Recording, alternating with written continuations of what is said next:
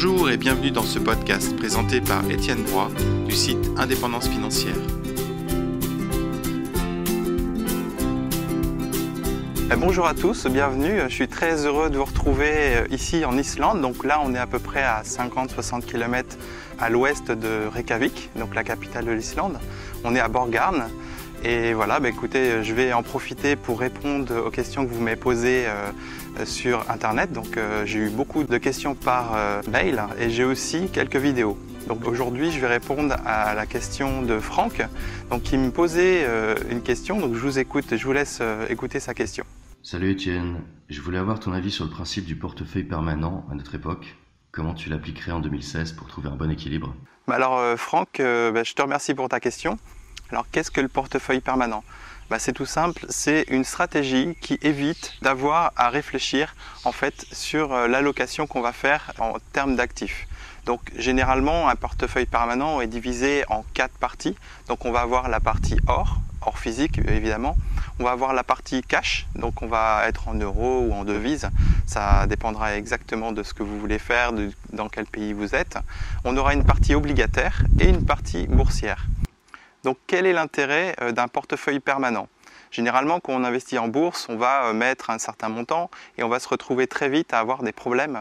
En particulier, on va investir au mauvais moment. Alors comment ça fonctionne? C'est très simple, on va avoir une mécanique qui est totalement automatisée, c'est-à-dire qu'on va vous regarder le portefeuille permanent une fois par an. Et ça, ça évite tout simplement d'avoir à arbitrer soi-même. Donc comment ça se passe? Le principe euh, du portefeuille tel qu'il a été conçu tout à fait au départ, c'est qu'on va mettre 25% d'obligations, 25% d'or, 25% de cash et 25% d'actions. Et chaque année, on peut trouver une date anniversaire, euh, on peut aussi en profiter euh, au moment où par exemple les marchés financiers sont très hauts.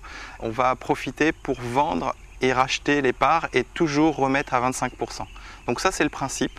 Le principe est très très simple et surtout il est très efficace. C'est-à-dire qu'en fait, si les marchés actions montent de manière euh, exagérée, la portion qu'on va allouer aux actions va diminuer, on va la faire diminuer. Donc c'est-à-dire qu'on va vendre au plus haut.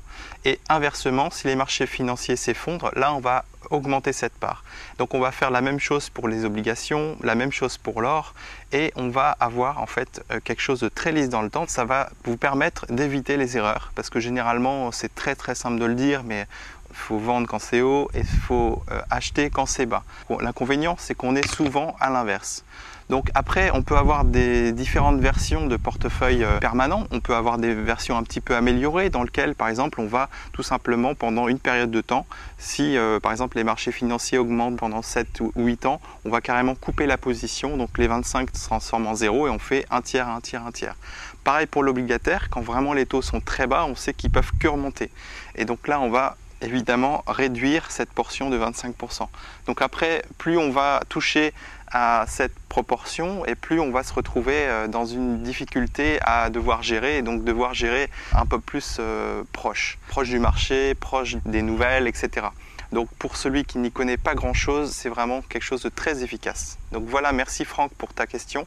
Et euh, bah, on se retrouve très bientôt. Donc n'hésitez pas à poster votre vidéo, votre euh, bande son ou tout simplement vos questions. Il hein, n'y a pas de souci. Euh, c'est quelque chose qui se fait très très bien et n'hésitez pas. Hein. de toute façon, on est là pour ça. Donc je vous remercie en tout cas de m'avoir écouté et à très bientôt. Au revoir.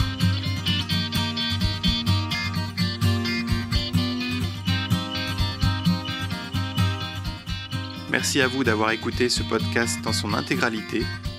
Si vous souhaitez en savoir plus sur la finance, l'immobilier ou la gestion de patrimoine, vous pouvez nous retrouver sur le site indépendancefinancière.fr. Vous retrouverez également des articles, des vidéos et des formations en ligne pour devenir vous aussi un investisseur avisé. Et n'oubliez pas, la liberté n'est pas négociable. À très bientôt.